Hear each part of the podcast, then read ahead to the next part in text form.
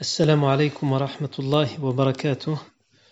بسم الله الرحمن الرحيم. إن الحمد لله نحمده ونستعينه ونستغفره ونعوذ بالله من شرور أنفسنا ومن سيئات أعمالنا. من يهده الله فلا مضل له ومن يضلل فلا هادي له. وأشهد أن لا إله إلا الله وحده لا شريك له وأشهد أن محمدا عبده ورسوله صلى الله عليه وآله وسلم. يا أيها الذين آمنوا اتقوا الله حق تقاته ولا تموتن إلا وأنتم مسلمون. يا أيها الناس اتقوا ربكم الذي خلقكم من نفس واحدة وخلق منها زوجها وبث منهما رجالا كثيرا ونساء. واتقوا الله الذي تساءلون به والأرحام إن الله كان عليكم رقيبا. يا أيها الذين آمنوا اتقوا الله وقولوا قولا سديدا يصلح لكم أعمالكم ويغفر لكم ذنوبكم ومن يطع الله ورسوله فقد فاز فوزا عظيما. أما بعد فإن أصدق الحديث كتاب الله تعالى وخير الهدي هدي سيدنا محمد صلى الله عليه وسلم وشر الأمور محدثاتها وكل محدثة بدعة وكل بدعة ضلالة وكل ضلالة في النار أجارني الله وإياكم من النار ثم أما بعد Donc on revient aujourd'hui à la vie du prophète Mohammed sallallahu alayhi wa alihi wa sallam et on s'était arrêté la dernière fois au tout début de la bataille de Badr. On a expliqué que la première chose, euh, euh, le premier tué dans la bataille de Badr sera un idolâtre qui euh, se prénomme Aswad ibn Abdel Aswad, qui aura juré d'aller jusqu'au bassin d'eau des musulmans, soit il boira de cette eau, soit il sera tué. Et il aura eu ce qu'il voulait puisqu'il aura été tué. Ensuite, après ça, Utba ibn Rabi'a, qui veut prouver qu'il n'est pas un lâche, sort et défie les musulmans en duel. Et il dit, moi, donc Utba ibn Rabi'a, ainsi que mon frère, Shayba ibn Rabi'a, ainsi que mon fils, Walid ibn Utba, nous vous défions en duel. Et tout de suite, sans hésitation, trois compagnons de Médine sortent pour répondre à ce duel. Et on avait dit la dernière fois que ces trois compagnons étaient les deux frères, Aouf et Muawid ibn al-Harith, ou ibn Afra, et enfin le poète Abdullah ibn Rawaha. Mais lorsqu'ils les ont vus, Utba ibn Rabi'a a dit Man antum? Qui êtes-vous? Nous voulons euh, les nôtres, nous voulons les gens de, la tribu des Bani Hashim et des Bani Abdel Muttalib. Et là, le prophète sallam leur a demandé de revenir et il leur donne à Hamza de se lever. Qawmiya Hamza, son, son oncle, Hamza ibn Abdel Muttalib, il se lève. Ensuite, il leur donne à son cousin, Ali ibn Abi Talib, de se lever, il se lève. Et il leur donne à Ubayd ibn al-Harith, son cousin éloigné, de se lever, il se lève. Et euh, ils vont les combattre en duel. Concernant Ali euh, Ibn Abi Talib et Hamza Ibn Abdel Muttalib, ils viennent à bout de euh, Ibn Utbah et de Shayba de Ibn euh, de Shayba Ibn Rabi'a, alors que euh, Ubayda Ibn al-Harith, donc les deux premiers, Hamza Ibn Abdel Muttalib et Ali Ibn Abi Talib, ils viennent à bout des deux idolâtres, yani, dès le premier coup. Ils laissent même pas le temps à leur adversaire de mettre un coup qu'ils ont déjà euh, terrassé leur adversaire. Ensuite, Ubayda ibn al-Harith va, va, va devoir combattre pendant un certain temps et finalement les deux, lui, arrive à mettre un coup d'épée à, à Utbah et Utbah, il arrive lui aussi à le, blesser très gravement au niveau de, du pied puisqu'il va, il va pratiquement trancher sa, cheville. Euh, il restera que un bout de chair par, par lequel pendra sa cheville. Et donc il sera achevé, Utba ibn Rabi'a, l'idolâtre Utba ibn Rabi'a sera achevé par Hamza ibn Abdel Muttalib et Ali ibn Abi Talib. Et ils vont récupérer, euh, ils vont récupérer le, compagnon euh, Ubaïda ibn al-Harith, euh, radiallahu. Ils vont, ils vont le récupérer auprès du prophète Mohammed sallallahu alayhi wa sallam. Et il va dire Alastu shahidan ya Ne suis-je pas martyr au messager d'Allah? Et le prophète sallallahu alayhi va répondre Bala, oui, tu es martyr. Si tu es bien martyr. Et là, il va, il va dire les vers, il va prononcer ces paroles, il va dire les vers de poésie qu'avait récité euh, ton oncle, l'oncle du professeur sallam Abu Talib, pour dire qu'il soutenait le professeur sallam. Aujourd'hui, je suis plus digne que lui de, ses, de, ses, de sa poésie. Il avait dit وَنُسْلِمُهُ حَتَّى نُصَرَّعَ حَوْلَهُ وَنَذْهَلَ عَنْ أَبْنَائِنَا وَالْحَلَائِلُ qui veut dire euh, et nous ne le livrerons jamais en parlant du prophète Mohammed et nous, le, nous ne le livrerons jamais jusqu'à ce que nous soyons tous terrassés autour de lui, jusqu'à ce que nous mourions tous et que nos familles et nos enfants nous aient totalement oubliés. Donc on s'est arrêté là la dernière fois. Et euh, première chose, avant d'aller plus loin, qu'est-ce qu'on peut retenir du duel? Quelle conclusion on peut retenir? Première conclusion qu'on peut retenir de ce duel, c'est le courage et le sacrifice des compagnons de Médine. Je rappelle que les compagnons de Médine sont dans une guerre qu'ils n'ont pas demandée. Ils sont dans une guerre qui finalement ne les concerne pas. C'est une affaire entre Mécois, entre Mécois musulmans et Mécois idolâtres. Mais à partir du moment où ils ont prêté serment d'allégeance au professeur sallam et que on, découvre que ces Médinois, ces musulmans de Médine, se sentent redevables de l'islam, du prophète Mohammed et des musulmans.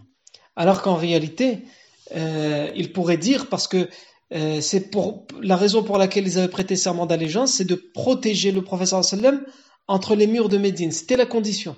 C'est-à-dire qu'ils n'avaient aucune obligation à faire une guerre extérieure de Médine pour défendre les musulmans. Ils avaient dit au prophète la Mecque, quand ils lui ont prêté serment d'allégeance en secret, lorsque tu, seras chez nous, tu es sous notre protection. En dehors de Médine, euh, on, ne, garantit rien. Et donc là, il pourrait dire, euh, on n'est plus à Médine, on est à Badr, ça ne nous concerne pas. Ils sont là pour mourir, puisqu'ils sont à un contre trois face aux idolâtres. Et pourtant, on voit que dans ce duel, les premiers à sortir, sans hésitation, sans attendre que le professeur sallam dise s'ils peuvent sortir ou non, pour répondre au duel, ce sont trois compagnons de Médine, Aouf ibn euh, Afra, ibn Afra et Abdullah ibn Rawaha radiyallahu anhum wa radiyallahu an sahabati ajma'in. Ensuite,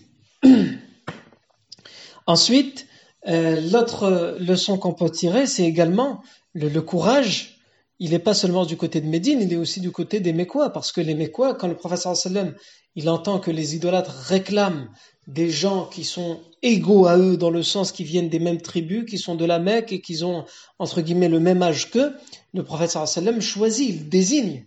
Et à aucun moment, sur ces trois personnes qu'il a désignées, il y a quelqu'un qui a eu un doute ou qui a eu une hésitation, qui, qui, a, qui, a, qui a, émis un avis contraire. Qomiya Hamza, lève-toi oh Hamza. Et Hamza se lève sans aucune hésitation pour aller affronter la mort. Qomiya Ali, qui est très jeune. Et le, Ali se lève pour aller affronter la mort. Qom, il y a Ubaïda. Ubaïda est vieux, il, a, il est beaucoup plus âgé à, ce moment-là que le prophète Mohammed sallam, sachant que le prophète sallam a 53 ans. Et certaines versions disent que Ubaïda à ce moment-là, il en a 10 ans de plus. 63 ans, vous imaginez? 63 ans, il appelle, il. Et ici, ça nous fait parler aussi du choix du, du prophète Mohammed sallam. Pourquoi le prophète sallam fait ce choix-là? Pourquoi il choisit? On voit aussi que c'est un grand stratège. Il y en a en face de lui, euh, Utba ibn Rabi'a, qui est un chef, mais qui est bien âgé, c'est le plus vieux. Euh, on dit à cette époque-là qu'il est le doyen des notables de la Mecque, il est le plus vieux des, des, des, chefs de la Mecque. Il serait même plus vieux qu'Abu Jahl. Donc il est vieux, Utba. Donc il choisit Ubaïda, qui lui aussi est vieux, pour Utba. pour que ce soit à part égale, entre guillemets. Ensuite, il y a Shayba, qui est euh, âgé, mais pas tant que ça. Et pour lui, il lui choisit Hamza, qui est à peu près le même âge. Et ensuite, il y a un jeune homme, un jeune, c'est le fils de Utba, Walid ibn Utba. Et il lui choisit aussi un jeune qui est Ali ibn Abi Talib, radiallahu anhu. Ensuite, euh, les fuqaha ont, débattu de cette question des duels euh, dans, les guerres. Est-ce qu'elles sont permises ou pas? Évidemment, ils utilisent ce hadith de Badr pour dire que les duels pendant les guerres peuvent être permises. Donc ils sont tous d'accord pour dire que c'est permis quand le chef de l'armée musulmane le permet. Là où ils divergent, c'est est-ce que quelqu'un, un soldat de son propre chef, peut décider d'aller affronter en duel un ennemi sans euh, au préalable avoir eu l'autorisation du chef? On a les euh, Malikites et les Shafi'ites qui nous disent qu'il faut absolument l'autorisation du chef, et les autres savants, donc les Hanafites, les Hanbalites, qui disent on n'a pas besoin d'autorisation du chef parce qu'ils disent les trois Médinois, ils ont répondu au duel sans qu'il y ait euh, une autorisation prophétique. Donc ça montre qu'on peut, euh, que les soldats à eux seuls peuvent éventuellement prendre la décision d'aller en duel. Non. Ensuite, toujours par rapport à ce duel qui a été euh, mené, on a on a le, un verset du Coran qui a été révélé à cet égard, puisque le, compagnon Ali nous dit, et ça c'est un, un, athar, une parole de compagnon qui a été authentifiée dans l'authentique de Bukhari. On a Ali radiallahu anhu qui nous dit que euh, donc dans le Bukhari أنا أول من أنا أول من يجثو بين يدي الرحمن للخصومة يوم القيامة Je serai le premier à m'asseoir devant le miséricordieux pour la querelle le jour du jugement dernier.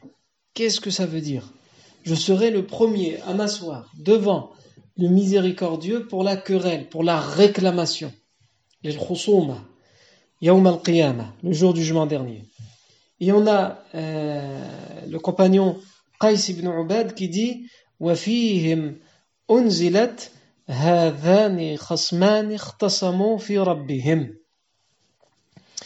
et c'est à propos de eux qu'a été révélé le verset du Coran dans Surat al-Hajj Ce sont deux, euh, deux querelleurs, entre guillemets, deux personnes, deux groupes de personnes qui se querellent, qui se sont disputés, qui ont divergé, qui se sont querellés à propos de leur Seigneur. Et ce verset, il nous dit, ce compagnon, il a été révélé euh, à propos de ces six personnes, les trois idolâtres et les trois compagnons qui se sont affrontés en duel. Parce qu'au final, c'était un affrontement, en tête à tête, c'était une querelle, et donc ce verset a été révélé à ce sujet. Le, verset, clairement, il dit de Surat al-Hajj, قطعت لهم ثياب من نار يصب من فوق رؤوسهم الحميم هذان خصمان اختصموا في ربهم Ce sont deux khasms qui se sont querellés pour leur Seigneur. Ici, le terme khasm, hadani khasmani, ce sont deux querelleurs. Le terme khasm en arabe a une particularité. Il y a certains mots en arabe qu'on peut utiliser à la fois euh, au singulier et en même temps au duel, c'est-à-dire pour deux personnes, et en même temps au pluriel. Et khasm fait partie de ces mots qui ont cette particularité, on peut les utiliser à, à cet égard. D'ailleurs, on le voit ici, khasman, ici au duel. Et juste après, ikhtasamu, c'est au pluriel. Alors qu'on vient de nous parler de deux personnes, d'un duel, khasman, et deux querelleurs qui se disputent. Or, ça aurait dû être euh, au duel. Mais ici, Allah Azzawajal nous dit ikhtasamu, parce que le terme khasm peut être utilisé, comme on l'a dit, au singulier, au duel et au pluriel. Et ce terme, on le retrouve dans le Coran. Par exemple, dans, l'histoire de Daoud, euh, dans Surat Sad,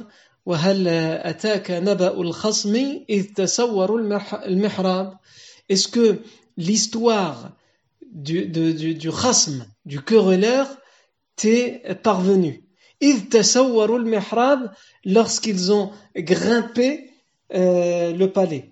Il y a une histoire comme ça dans le Coran avec le, prophète euh, euh, Daoud, où il y a deux personnes qui vont venir, qui se sont querellées à propos de, de leur, de leur bétail. Il y en a un qui en a 99 et l'autre qui en a, qui a, qui a une seule chèvre. Et euh, celui qui en a 99, il va euh, prendre euh, la seule chèvre qu'aura l'autre. Al-Mouhim, on va pas revenir sur cette histoire en détail. Mais quand, quand l'histoire débute dans le Coran, Allah Azza wa nous dit وَهَلْ أَتَاكَ نَبَأُ الْخَصْمِ إِذْ تَسَوَّرُوا الْمِحْرَابِ وَهَلْ أَتَاكَ نَبَأُ الْخَصْمِ إِذْ تَسَوَّرُوا الْمِحْرَابِ Est-ce que l'histoire de l'khasm, le khasm c'est singulier, du querelleur, t'est parvenu lorsqu'ils ont, eux tous, c'est du pluriel. Donc le khasm ici, même si en apparence c'est singulier, on peut l'utiliser au pluriel, et ici il s'agissait donc d'un groupe de, euh, de personnes. Et toujours dans la même histoire, quelques versets plus tard, Allah Azza wa Jal dit Ils ont dit à Daoud, quand ils vont s'introduire chez Daoud, sans prévenir, Daoud va prendre peur. Ils vont lui dire N'aie crainte. Ce sont juste deux querelleurs qui se sont disputés les uns contre les autres, qui ont transgressé les uns contre les autres. Non. Euh, ça c'est pas extrêmement important pour ce qu'on pour ce qu'on est en train de voir, mais en tout cas c'est au cas où quelqu'un se poserait la question pourquoi il y a le terme khasm, khasman au, duel et juste après on entend le pluriel. Mais nous ce qui nous intéresse c'est de savoir que ce verset du Coran de Surat al-Hajj a été révélé à propos de ce duel. Ce sont deux querelleurs, c'est-à-dire deux groupes qui se sont querellés à propos de leur Seigneur. Comment ça, ils se sont querellés à propos de leur Seigneur? D'accord, les musulmans, ils sont là pour Allah. Ils sont là parce qu'ils disent que euh, Allah est unique et on leur refuse de croire en ça. On les tue, on les torture, on les persécute contre leur religion. Donc eux, on comprend pourquoi ils sont là pour se, entre guillemets, quereller, réclamer au nom de leur Seigneur. Mais quel rapport avec les idolâtres? En quoi eux, ils réclament aussi leur Seigneur Eh bien, si vous vous rappelez bien, on avait raconté que les idolâtres, ils prétendaient aussi être là au nom de la croyance de leurs ancêtres. Et d'ailleurs, quand ils vont arriver sur le champ de bataille, qu'est-ce qu'il va faire à Jahl La première chose qu'il va dire en arrivant sur le champ de bataille à Badr, et qu'il va voir que l'armée des musulmans est déjà installée, et quand le professeur Hassan va les voir arriver, il va lever les mains vers le ciel, et il va faire des doigts. Abu Jahl, pour répondre à ça, qu'est-ce qu'il va dire? Lui aussi, il va, il va lever les yeux vers le ciel et il va dire Allahumma aqta'na lirrahim wa atana bima, la yu'raf fa'ahnihi ou fa'ahinhu al-ghadad. Ô Seigneur, celui d'entre nous, entre nous et eux, entre nous et les musulmans, qui a le plus rompu les liens de parenté, et celui d'entre nous, entre nous et les musulmans, qui a le plus ramené une nouvelle chose qui n'était pas connue avant, et il sous-entend une nouvelle religion. Fais-le soumettre, écrase-le, voue-le à l'échec aujourd'hui, cet après-midi même. Et donc, c'est en ce sens-là que le verset du Coran dit les deux groupes qui se sont querellés pour leur Seigneur. Chacun a prétendu, des deux groupes, l'un a raison et l'autre a tort, chacun a prétendu euh, le faire au nom d'Allah Azzawajal. Et donc, ce verset, il a été révélé à propos de ce duel. Euh, et tout de suite, Allah Azza wa qu'est-ce qu'il dit? À propos de, de, de, de, ceux qui ont mécru. Quant à ceux qui ont mécru,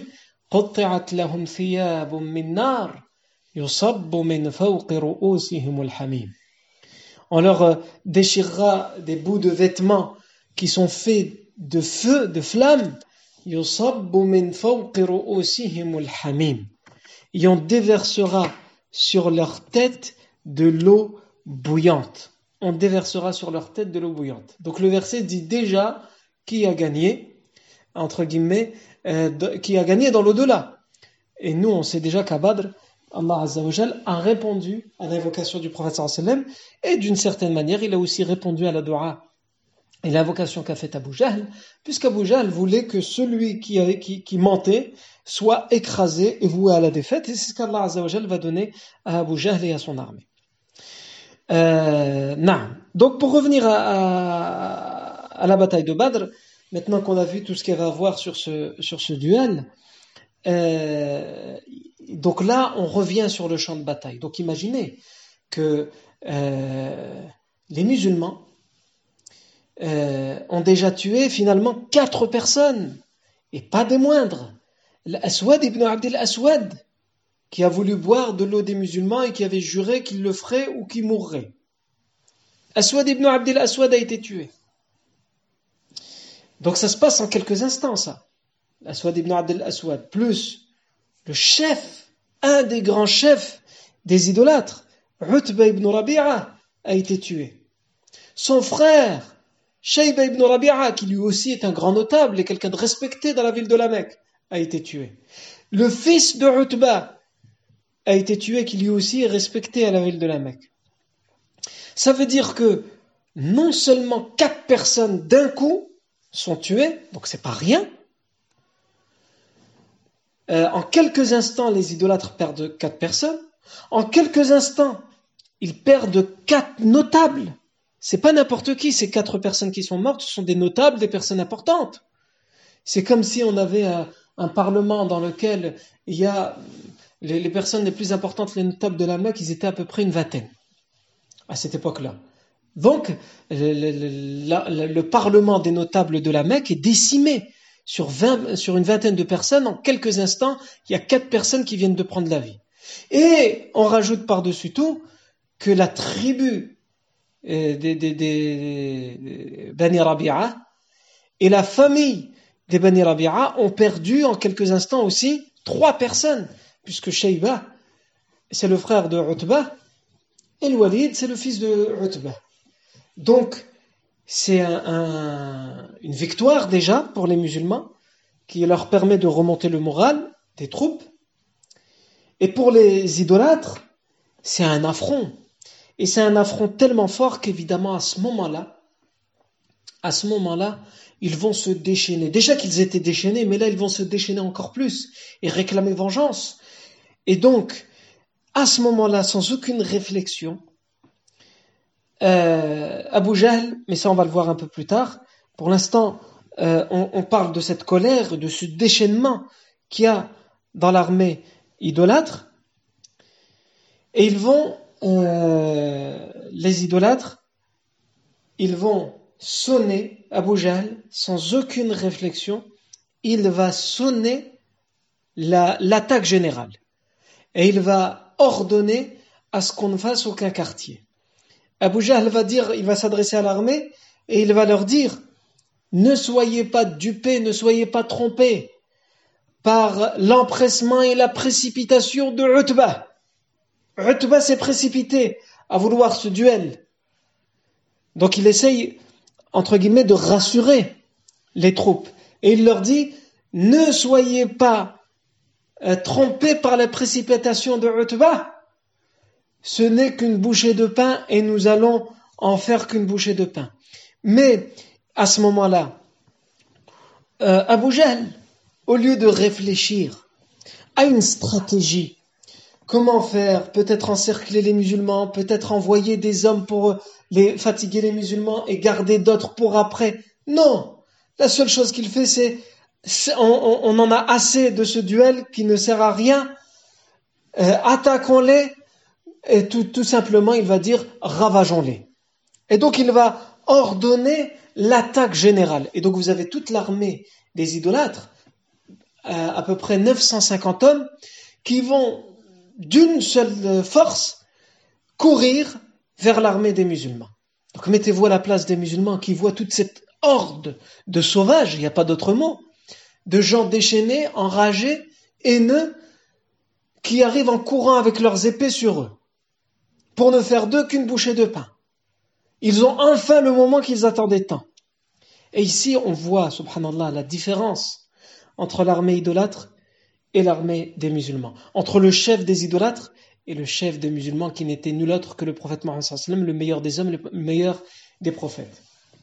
le prophète sallallahu alayhi wa va ordonner immédiatement aux musulmans de tenir les rangs, de se mettre en rang droit, comme il l'avait déjà fait juste avant le duel. Il va ordonner les rangs. Istaou, istaou. Donc il va leur demander, il va leur dire, rangez-vous droit, rangez-vous droit. Il ne s'occupe pas de cette armée. Il attire l'attention, il interpelle l'attention des musulmans et il leur dit, istaou, mettez-vous droit. Et il va leur dire aussi, shuddu, soyez fermes dans vos positions, ne bougez pas de vos positions. Euh, normalement, on devrait s'imaginer qu'il y a deux solutions. Soit on a peur parce qu'il y a une horde de sauvages, et donc il va ordonner à la retraite de se sauver, le prophète ne le fait pas. Ou soit, euh, bon, bah écoutez, euh, allons-y, hein, nous aussi, courons vers eux et, on verra qui est le plus fort. Et le prophète ne fait pas ça non plus, parce qu'il sait aussi que ça c'est du suicide. Donc il ne demande pas la fuite, évidemment, et il ne demande pas non plus à son armée de, de, contre-attaquer. Il demande de juste tenir les positions et de se mettre droit. Subhanallah. Ça, c'est la première chose qu'il demande. Istaou. Istaou, c'est-à-dire, mettez-vous droit, comme on dit pour, pour la prière, mettez-vous droit.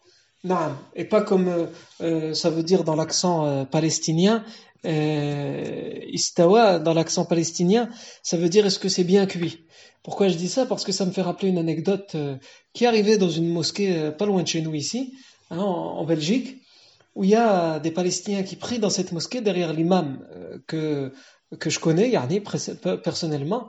Et c'est donc, euh, et les, ces Palestiniens, je les connais, et l'imam, je le connais. Donc, c'est eux qui m'ont raconté cette histoire. En fait, les, euh, une nuit de Ramadan, de Ramadan dernier, cette mosquée, ils ont besoin d'argent, donc ils, ont, ils sont mis à collecter de, de l'argent tard dans la nuit, ils n'ont pas encore commencé la prière du Tarawih, et c'était une nuit où il faisait très chaud, et donc euh, les gens avaient chaud, ils attendaient, et ce groupe de, frères palestiniens attendait avec, euh, euh, impatience que la prière du Tarawih arrive, et ils comprenaient pas trop, ça faisait pas longtemps qu'ils étaient arrivés en, Europe, cette, cette manie de, de collecter de l'argent, puisqu'ils viennent d'un pays musulman où il n'y a pas besoin de collecter de l'argent pour la mosquée, c'est l'État qui finance la mosquée.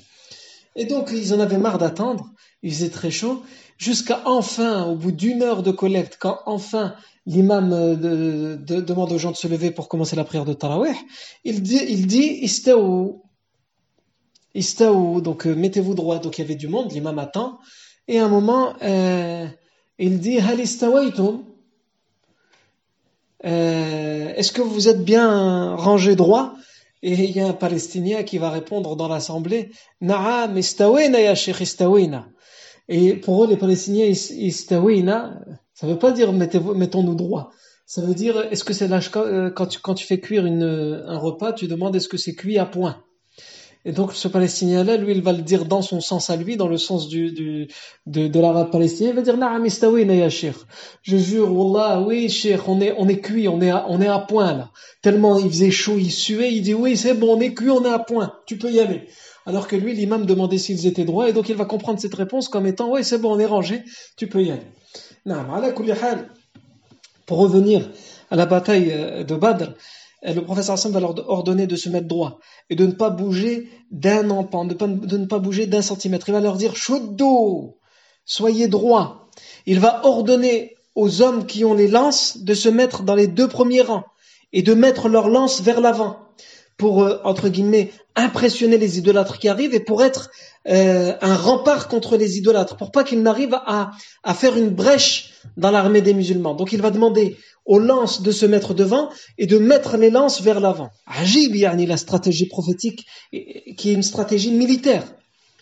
Donc il demande de tenir les positions. Il demande aux lances de se mettre devant et de, mettre, de mettre comme ça une ligne de lance vers l'avant pour impressionner les idolâtres et surtout pour tenir euh, en joue les idolâtres quand ils vont arriver, qu'ils n'arrivent pas, euh, quoi qu'ils arrivent, qu'ils n'arrivent pas à, se failler, à se frayer un chemin ou une brèche dans l'armée des musulmans.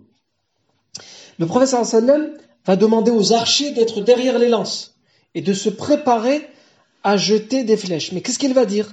Donc dans une version qui, qui nous est rapportée de, de, de, dans l'authentique de Bukhari, le prophète sallam va dire quand le, le, le, les gens s'approcheront de vous, c'est-à-dire quand les idolâtres vont être près de vous,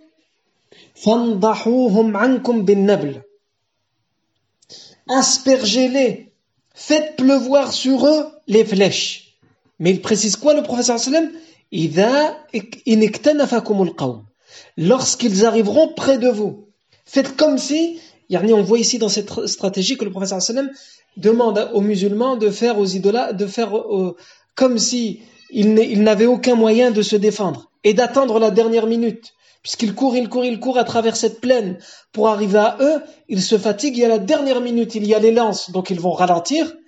Et à ce moment-là, de les bombarder de flèches pour les faire euh, repartir en arrière. Et c'est ce qui va se passer. Les idolâtres, ils vont faire plusieurs vagues comme ça successives et à chaque fois, ils repartent en arrière parce qu'ils n'arrivent pas à se frayer un chemin euh, devant les, les, lances, on, leur met des lances devant et, dès qu'ils s'approchent trop, ils ont des coups de lance, donc ils ne peuvent pas aller plus loin. Et en plus de ça, ils sont, il y a une pluie de flèches sur eux, sur leur tête, donc ils sont obligés de reculer pour, ne, pour que ces flèches ne les touchent pas. Et ils repartent en courant et ils reviennent. Et ils repartent en courant et ils reviennent, etc. Le professeur Hassan va dire aux musulmans également, « farmuhum Dès qu'ils euh, sont euh, beaucoup, dès qu'ils arrivent là devant vous et qu'ils sont beaucoup, farmuhum, bombardez-les, tirez-les avec les flèches, yani. Et en même temps, le prophète sallam dit, tirez-leur dessus, mais préservez, gardez vos flèches. Tirez, mais gardez vos flèches. C'est contradictoire. Est-ce qu'on tire les flèches ou est-ce qu'on les garde? Ici, c'est une façon de dire, parce que le prophète sait qu'ils n'ont pas assez de flèches comparées aux idolâtres, c'est une façon de dire, ne tirez que lorsque vous êtes sûr d'abattre quelqu'un, de toucher quelqu'un. C'est pour cela que le prophète sallam leur demande d'attendre qu'ils soient tout prêts. Parce que s'ils ne, ne sont pas assez prêts, ces flèches seront juste dissuasives. Elles ne vont pas les toucher. Les idolâtres, ils vont avoir peur de s'avancer. Mais euh, ça ne va pas les toucher. Alors que les musulmans ont besoin de ces flèches, c'est précieux pour eux ces flèches, donc le professeur Hassan leur, demande d'attendre qu'ils arrivent. Mais en même temps, c'est un bon effet contre les idolâtres, puisque dès qu'ils arrivent devant les lances, comme ils sont bombardés de flèches, pour se préserver, se protéger, ils sont obligés de faire marche arrière. Et donc ils vont se fatiguer ainsi. Ils repartent en arrière et ils ressonnent l'attaque générale. À l'attaque Frayez-vous un chemin contre, contre ces lances. Et ils vont réessayer la même chose. Dès qu'ils s'approchent des lances, non seulement il y a les lances qui sont là, qui sont fermes devant eux et qui, s'ils s'approchent trop, ils, reçoivent ces coups de lance. Et en plus, par derrière, les musulmans qui sont protégés par derrière, ils les bombardent de flèches. Donc ils n'arrivent pas à s'approcher euh, plus près que ça des musulmans, ils n'arrivent pas à se frayer un chemin. Et ils, pendant tout ce temps-là, ils mettent toute leur force dans ça. Donc on voit bien que chez les idolâtres, il n'y a absolument aucune réflexion, aucune stratégie. Euh, et ici, euh, les versions nous rapportent également que euh, le prophète sallallahu alayhi wa sallam, donc c'est une version de Tabari qui est reprise par la plupart des historiens, nous disent que le prophète sallallahu alayhi wa sallam va euh, galvaniser les troupes, il va, il va faire en sorte que les gens, euh, parmi les musulmans, pendant tout ce temps-là, que, c'est, que, c'est, que les combattants musulmans, euh, ils entendent ces paroles. Et parmi ces paroles, il y a le verset du Coran qui leur répète le jam', le, le, le, ce groupe, en parlant des idolâtres. Ce groupe va perdre. Il va avoir la défaite. Et ils vont repartir, ils vont partir en fuyant. Donc pendant qu'ils essayent de venir comme ça, comme une horde de sauvages, imaginez-vous les musulmans qui ont ces ordres, restez fermes, etc. Et en même temps, ils entendent ces belles paroles du prophète sallam, et c'est un verset du Coran qui dit Ce groupe va perdre, il va avoir la défaite, et ils vont partir en fuyant, ils vont repartir en arrière. Et c'est exactement ce qui se passe. Ils viennent, ils courent, ils courent, ils courent, ils courent, et finalement ils n'y arrivent pas, ils repartent en arrière, ils fuient. Et ensuite ils viennent, ils viennent, ils courent, ils courent, ils courent, et finalement non, ils n'y arrivent pas. Ils ralentissent parce qu'il y a les lances, il y a les flèches qui arrivent, donc ils reculent en arrière, ils essayent d'éviter les flèches, et finalement ils reculent parce qu'ils veulent, ils veulent, sauver leur vie. Et ainsi de suite. Donc le prophète sallallahu alayhi sallam répétera ces paroles. Ensuite, euh, le prophète sallallahu alayhi wa sallam va dire à Ali ibn Abi Talib, radiallahu et c'est toujours dans cette version de Tabari qui est aussi reprise par la plupart des historiens, il va dire à Ali ibn Abi Talib, Nawilni kaffan min hasa. Nawilni kaffan min hasa. Donne-moi euh, une poignée de poussière. Et le euh, Ali ibn Abi Talib anhu va prendre une poignée de poussière et va la donner au prophète sallallahu Et tout ça, ça se passe pendant ces vagues successives où les idolâtres essayent d'arriver. Et finalement, ils reculent. Donc on voit que pendant tout ce temps-là, le prophète sallallahu fait, fait quoi? Il interpelle les musulmans, il s'adresse à eux. Chaudo, soyez fermes dans vos positions.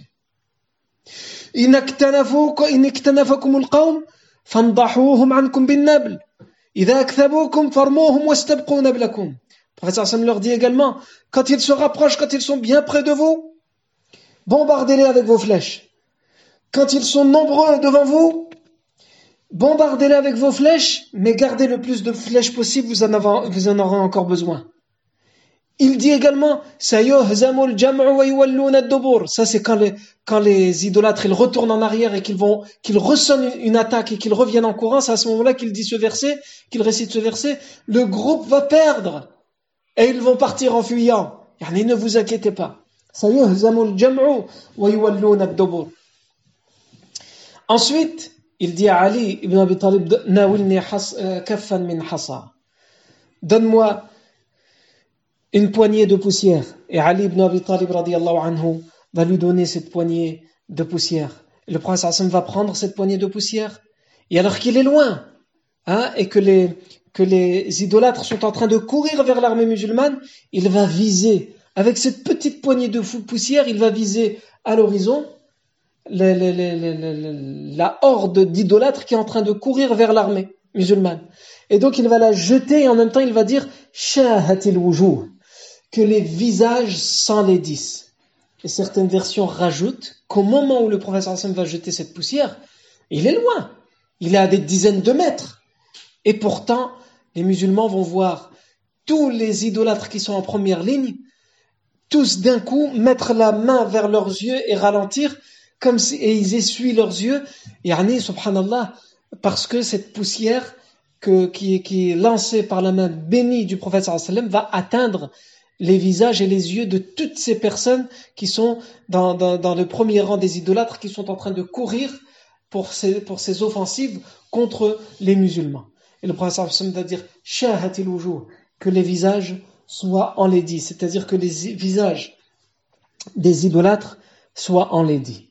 Ensuite, euh, euh, donc on, voit ici, euh, chose à retenir, c'est que les idolâtres n'ont aucune stratégie. Et la stratégie du prophète c'est de préserver les forces des musulmans, préserver le plus de flèches possible, tout en fatiguant hein, les, idolâtres.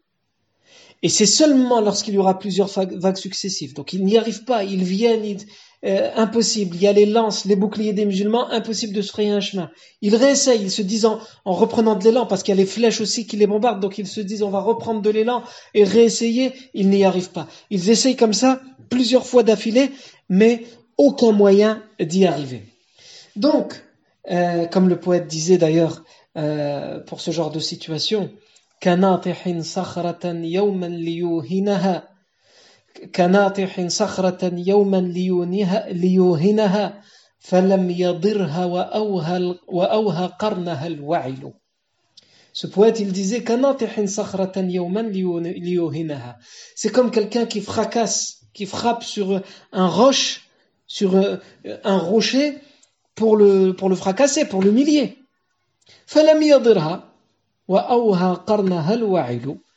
et il ne lui fait en réalité aucun, euh, aucun tort à ce rocher. Il y aura beau essayer de le, fracasser, il n'y arrive pas. Il y a beau frapper dessus, ça ne fonctionne pas.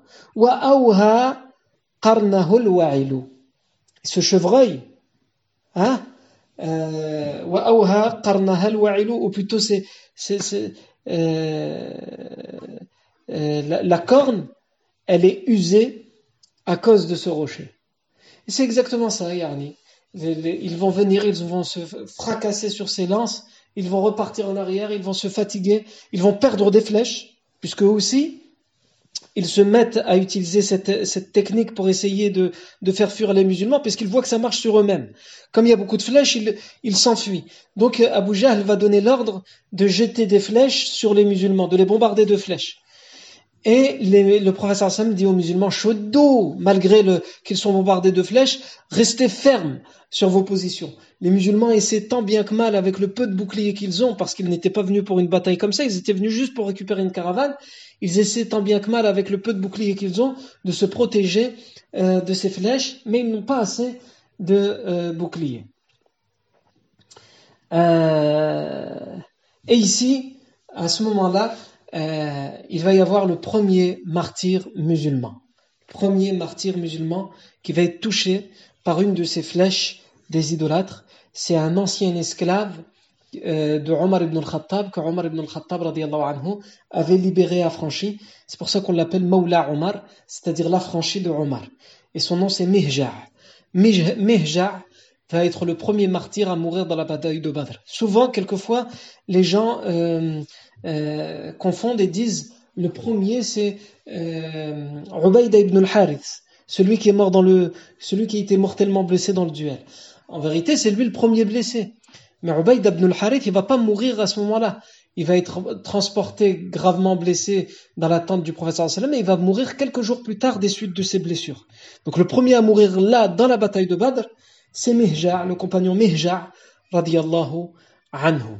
Le compagnon Mihja' est touché par une flèche et il meurt sur le coup, yani, dans la bataille de Badr. Et juste après lui, va être touché par cette flèche Harithatu ibn Suraqa, et c'est un compagnon de Médine. Mihja' il est de Mecca, et euh, Haritha ibn Suraqa, il est de Médine et de la tribu des Bani Najjar. La tribu des Bani Najjar, si vous vous rappelez bien, c'est la tribu qui a accueilli le prophète sallam et c'est dans, leur quartier qu'a été construite la, mosquée du prophète et la maison euh, du prophète Mohammed sallallahu alayhi wa alihi wa sallam. Ce qu'on sait aussi à propos de Harith, Haritha ibn Suraqa, ce médinois qui va mourir touché d'une flèche, c'est un moment où il va prendre de l'eau pour boire et il va être touché par cette flèche et il va mourir euh, au bassin, yani qui a été creusé par les musulmans lorsqu'ils ont besoin d'eau pour qu'ils puissent s'abreuver. Et les musulmans, pendant tout ce temps-là, tout le temps où il y a ces vagues successives, ils ont une devise. Cette devise, c'est qu'ils crient Allahu Akbar et qu'ils crient aussi Ahadun Ahad, Ahadun Ahad, Ahadun Ahad. Ahadun Ahad, ça veut dire il est l'unique, l'unique. Il est seul, seul. Parce qu'en vérité, c'est pour ça qu'ils sont là. Et c'est pour ça aussi que les idolâtres veulent les tuer, c'est parce qu'ils osent dire que Dieu est unique et qu'il n'y a pas d'associé euh, digne d'être adoré en dehors de lui. Alors que les idolâtres disent si il y a les idoles, il faut croire en, les idoles. Et donc, pour affirmer leur foi et pourquoi ils sont là jusqu'au bout, même s'ils doivent affronter la mort, ils disent Ahadun Ahad, Ahadun Ahad. Ajib, yani, il faut s'imaginer euh, toutes ces toutes ces impressions, ça, ça, ça donne des frissons. Euh, juste de, de, se raconter cette histoire. Alors imaginez si nous avions vécu à, à, aux côtés de ces compagnons et qu'ils sont là avec plein de courage et plein de ferveur dans leur foi à dire Ahadun Ahad, Ahadun Ahad, pendant que les idolâtres, la seule chose qu'ils veulent, c'est faire d'eux, comme ils disent, une seule bouchée de pain. Ensuite, euh, donc ces deux premiers morts euh, musulmans par les flèches, donc évidemment à ce moment-là, comme les idolâtres commencent à tuer des personnes chez les musulmans, il devient urgent euh, de faire évoluer cette stratégie. Le professeur Hassan le sait très bien. Et donc, à ce moment-là, le prophète sallallahu alayhi wa sallam va donner des nouveaux ordres. Donc là, jusque-là, les ordres, c'était euh, euh c'était rester ferme. Attendez qu'ils s'approchent de vous, restez sur vos positions, bombardez-les bombardez de flèches. Là, le prophète sallallahu va donner des nouveaux ordres. Et surtout, il va recevoir une révélation qu'il va euh, transmettre à Abu Bakr à ce moment-là. Il va être un moment pendant quelques instants dans la tente. Il va sortir de la tente pour donner les nouveaux ordres et pour transmettre cette révélation qu'il vient de recevoir. Qu'est-ce que c'est que ces nouveaux ordres? Et qu'est-ce que c'est que cette révélation que le prophète vient de recevoir? Ça, c'est ce que nous verrons la fois prochaine. Bidnillahi tabaraka wa ta'ala. Barakallahu fikum pour votre attention. Subhanakallahumma wa bihamdik. نستغفرك ونتوب إليك.